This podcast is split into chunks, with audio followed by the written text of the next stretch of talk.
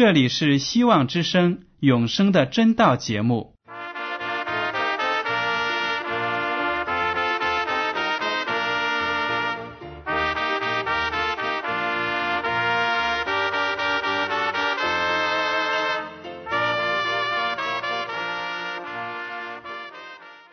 亲爱的听众朋友们，你们好，我是艾德，很高兴今天能和你们在永生的真道这个栏目中见面。耶稣说：“听上帝的话语，并且遵守的人是最有福气的。”所以，艾德现在能够通过电波和你们分享上帝的教导，感到十分快乐。我也希望众位弟兄姐妹。还有那些正在寻求真道的朋友们，也能够珍惜这段时光。大家不妨在手边准备好纸和笔，将今天讲到的要点和经文章节做些记录，以便过后自己再亲自查考圣经。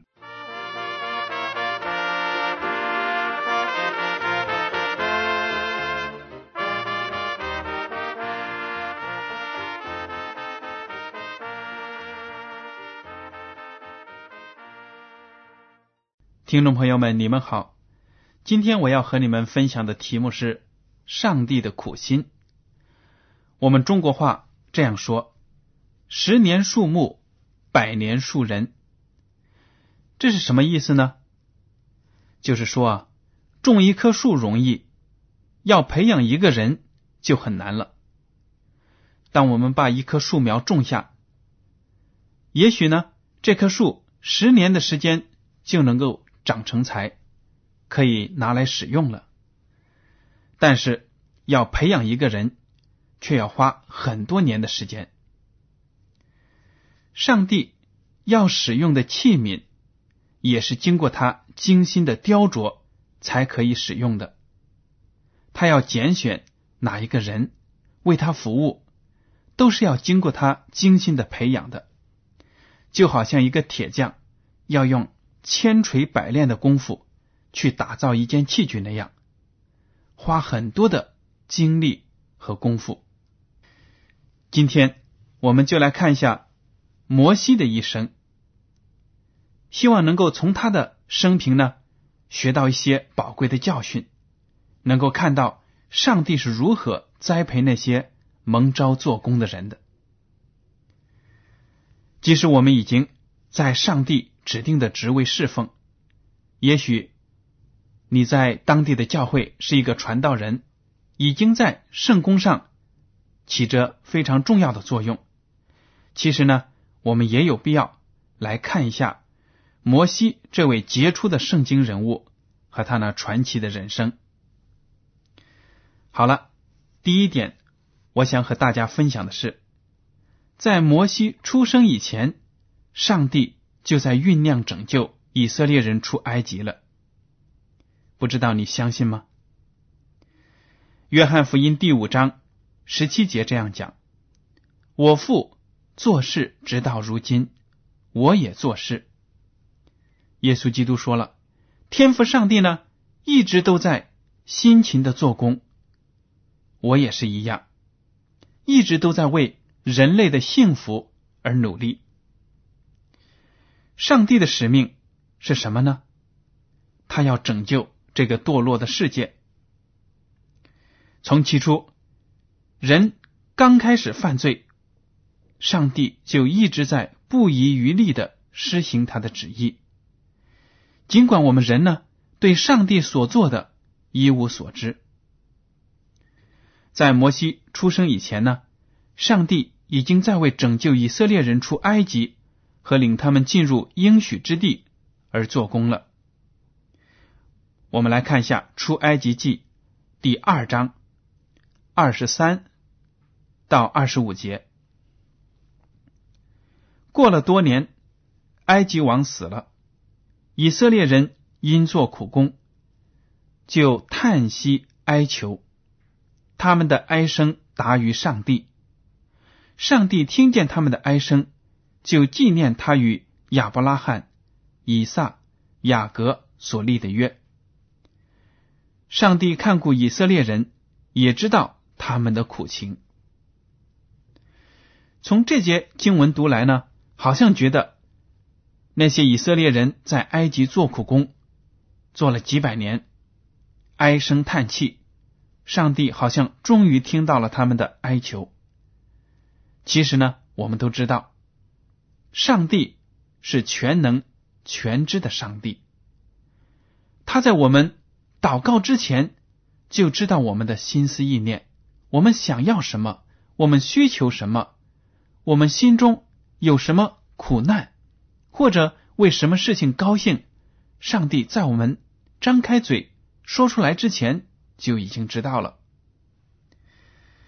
但是呢，在这里我们看到，埃及人这个法老死了之后，以色列人继续做苦工，生活没有改善，他们哀声达到了上帝那里。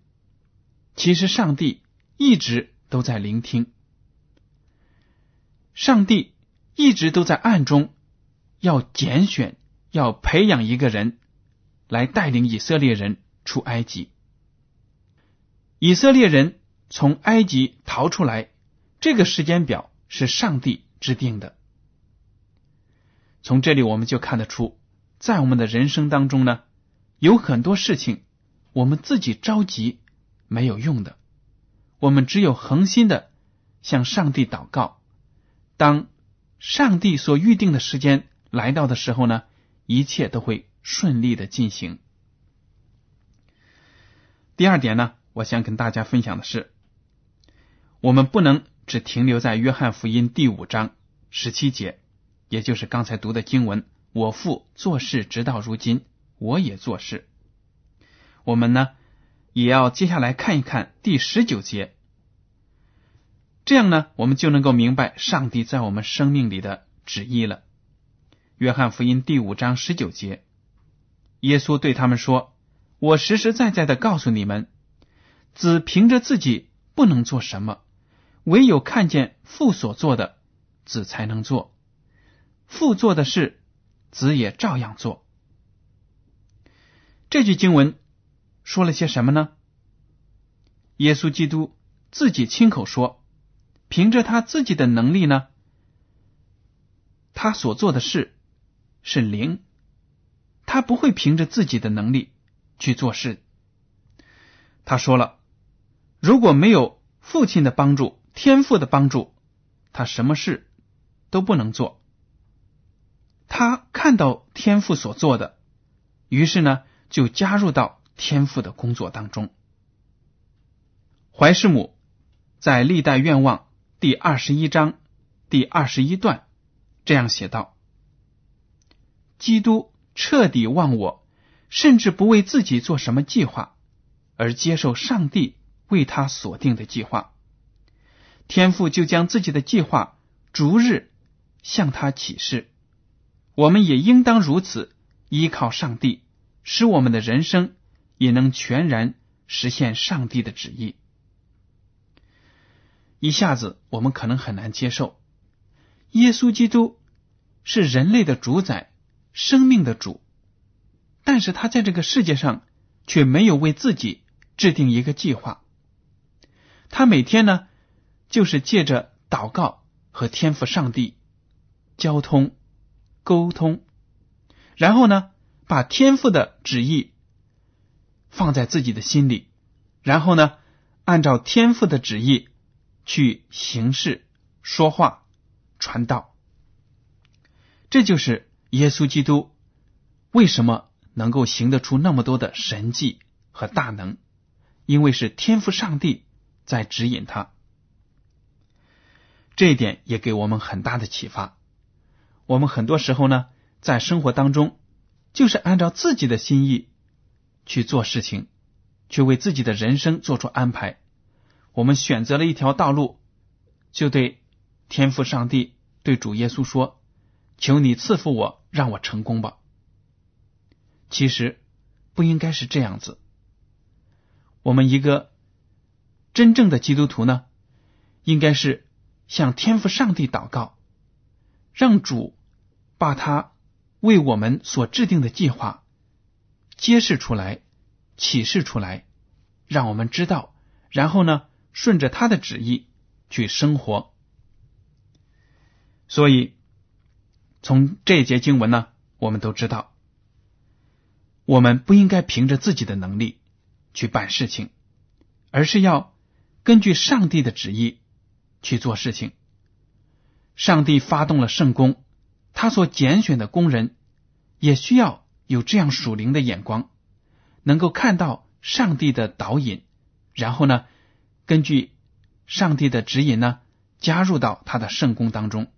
而不是说，哎呀，我觉得有这个必要，我要开一个什么什样什么样的学习班来传福音，或者呢，我要兴起一个什么样的组织来帮助兴旺教会。不是的，我们所要做的呢，就是根据上帝的指示，让我们看到上帝已经在做工了。我们所做的就是要响应他的号召，加入到他的工作当中去。好了，接下来我们来看第三点。就摩西本人来说呢，他没有像其他的以色列男婴一样被杀死，已经显示出上帝的旨意了。他的父母也是深深领会到这一点的。我们都知道，当时的埃及王朝呢，为了遏制以色列民族的壮大，于是就下命令，所有以色列人生的男婴。男孩子一出生就要被杀死。当摩西生出来之后呢，上帝却保守了他。这个奇妙的保守呢，他和他的父母都是知道的。摩西的父母认识到是上帝在做工，才使摩西的生命得到了保存。在起初的几年呢，摩西。也有条件在上帝的安排下与父母同住。他的父母呢，就每时每刻把上帝的大能和他的带领灌输给幼小的摩西。当他要离开家，进入法老的宫中，得到法老的女儿的抚养的时候呢，他深深的知道是上帝召唤了他。如果我们现在的父母，也都能够像摩西的父母那样，把他的使命常常教导给那些幼小的孩子。那么，当他们长大之后呢，他们的生活就会更加的有目的、有意义。您说是吗？所以，我们从这个摩西的成长的经历可以看得到，做父母在为上帝培养一个工人这件事情上呢。也起着重要的作用。自己的孩子如果从小就得到上帝的爱，得到真理，那么他长大以后呢，就更容易为上帝的福音呢做工。好了，接下来我们来看一下第四点，目标已经定下。摩西在一个幼小的年龄呢，就知道他的人生方向了，但问题是。摩西不懂得怎样去达到这个目标。他在法老的宫中所受的训练是非常的细致的，以至于摩西不由自主的要用人的方法来生活、来做事情。如果摩西一直都在法老的宫中受训练，那么上帝如果号召他带领以色列人出埃及，他必定要用人的方法。来带领。如果上帝任由摩西继续使用他自己的方法，那么许多百姓在出埃及的时候必然死亡。当上帝，大家注意，我没有说是摩西。当上帝带领以色列人逃出埃及的时候，圣经上记载有多少人在这个过程中死亡了呢？一个也没有。他们拖儿带女，带着自己的财产，平平安安的离开了埃及。这就是上帝的战略，上帝的方法。圣经里也没有提到过上帝请任何一个人为他出谋划策，没有的。上帝的方法永远是强过人的方法，永远比我们自己的想法呢要高明得多。所以我们在任何的事情上都要寻求上帝的旨意，让上帝为我们铺路，给我们做导引，这样呢事情就能够顺利的进行。好了，我们来看一下第五点。既然上帝已经有了计划，并且已经拣选了摩西，那么上帝他所面临的挑战是什么呢？上帝所面临的挑战呢，就是要改造摩西。我们知道，摩西的生活呢是大起大落，有一度曾经是黯然失色。他因为杀了一个埃及人，而不得不逃亡到异地。那段经历呢，十分的艰难。为什么要有这段经历呢？因为摩西还不够条件去做上帝的工。上帝没有说：“摩西呀，你现在四十岁了，年轻力壮，要为我做工，你带领以色列人出埃及吧。”没有的。上帝呢，又花了四十年的时间来改造他。为什么要这样做？因为上帝要洗掉摩西脑子里存有的埃及将军的作风和依靠自我的习惯。因为摩西在法老的宫中呢，受的军事训练，受的训练是要来带领一个国家，所以他的作风、他的生活习性都是一个贵族的作风。这样的生活习性呢？和办事的方法不能够符合上帝当时要让他做的工，所以摩西到了旷野做牧羊人四十年。当这四十年过去之后呢，上帝说摩西已经预备好了，因为这个时候他已经可以把以色列人从埃及领出来了。这一点我们也可以联系到我们自己的生活当中。当我们在生活当中感觉到陷入困境，我们自己所制定的计划呢崩溃了，我们不妨问一下上帝：“上帝啊，很显然，我现在的处境呢，是因为我没有预备好去做你要我做的事情，请你把你的方法教导给我，改造我。”以便当你在呼召我的时候呢，我就会预备好自己为你做工。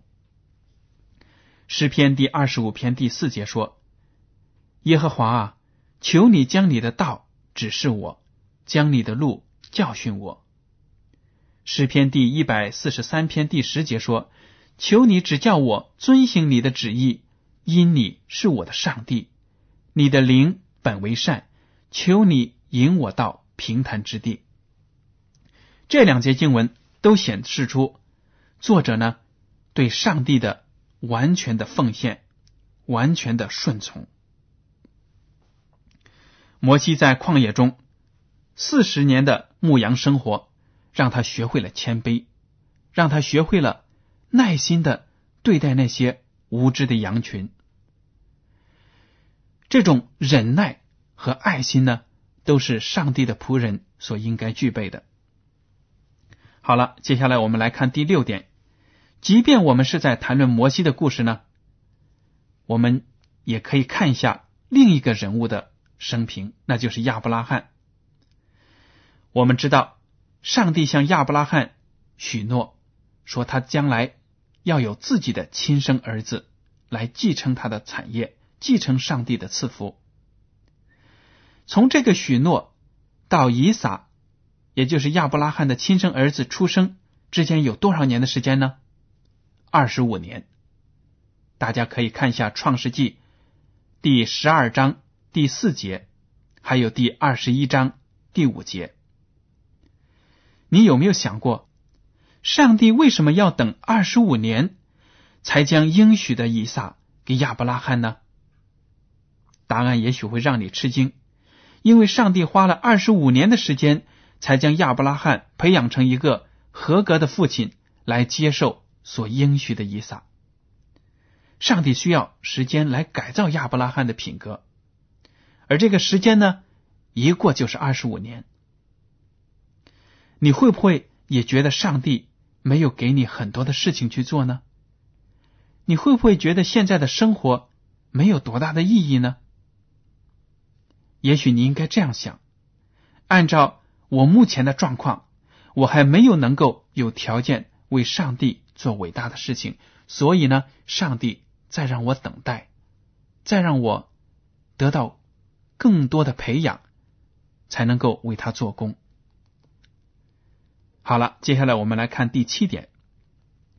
摩西呢，在旷野里牧羊四十年的生涯结束了，但是这四十年使他起了非常大的改变，他变得毫无自信了，因为他一直是一个牧羊人，跟其他的人很少打交道，所以当上帝呼召他去拯救以色列人出埃及的时候呢，他提出五个借口。来推脱上帝指定的工作，但是上帝呢，很耐心的一一回绝了他的五个理由。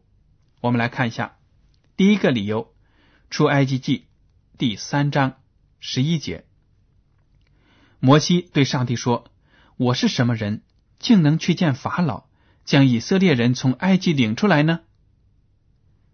上帝回答说：“我必与你同在。”第二个理由，我们来看出埃及记第三章十三节，摩西对上帝说：“我到以色列人那里，对他们说，你们祖宗的上帝打发我到你们这里来。他们若问我说他叫什么名字，我要对他们说什么呢？”第十四节，上帝对摩西说：“我是自由拥有的。”又说：“你要对以色列人这样说，那自由的。”打发我到你们这里来。第三个理由，出埃及记第四章第一节，摩西回答说：“他们必不信我，也不听我的话，必说耶和华并没有向你显现。”第二到第九节，大家可以自己读一读。耶和华就教会摩西行了三个神迹，哪三个神迹呢？手杖变成蛇，手生大麻风又能够复原，还有就是河水能够变成血。这样呢，摩西就没有理由去拒绝上帝的呼召，因为如果以色列人不相信摩西是上帝派来的，那么他只要行这三个神迹就能够说服以色列人。但是呢，摩西又找理由了。我们来看一下第四个理由，《出埃及记》第四章第十节，摩西对耶和华说：“主啊，我素日不是能言的人，就是从你对仆人说话以后也是这样。我本是拙口笨舌的。”摩西说了：“主啊，你知道我平时说话也不多，没有什么口才，怎么办呢？怎么去当领导呢？”第十一到十二节。耶和华对他说：“谁造人的口呢？谁使人口哑、耳聋、目明、眼瞎呢？岂不是我耶和华吗？现在去吧，我必赐你口才，指教你所当说的话。”上帝说：“摩西呀，你忘了我是谁吗？我是创造你的主，我创造了你，就有能力给你口才，因为你要说的话呢。”我都会指示你，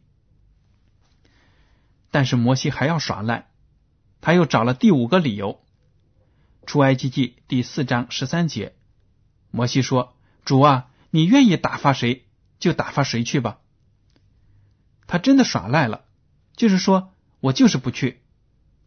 我们来看一下第十四节到十五节，耶和华向摩西发怒说：“不是有你的哥哥利未人亚伦吗？”我知道他是能言的，现在他出来迎接你，他一见你心里就欢喜。你要将当说的话传给他，我也要赐你和他口才，又要指教你们所当行的事。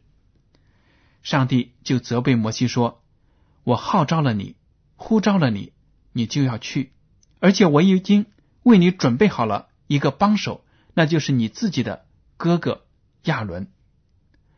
你看，上帝非常耐心的用理由把摩西的口给堵住了。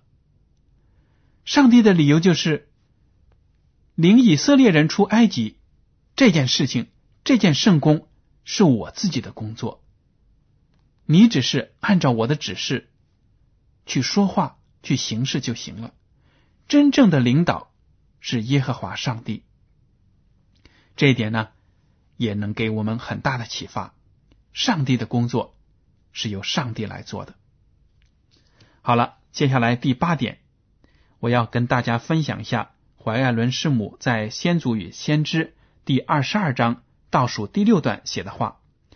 上帝下命令给摩西的时候，他是一个缺乏自信、拙口笨舌、胆小怯懦的人。他觉得自己担不起向以色列人做上帝代言人的责任。可是当他接受使命之后，他就一心一意的从事工作，并完全依靠耶和华了。那伟大的使命是要他竭尽心力以赴的。他因为甘心顺从而蒙了上帝的赐福，就成了一个有口才、有抱负、沉着镇定的人，足能胜任这分派与人的空前伟大工作。这就是一个先例，证明凡完全依赖上帝，并毫无保留的献身来实行他命令的人，上帝必要如何加强他们意志的力量。这句话呢？对我们所有的基督徒都是一个鼓励。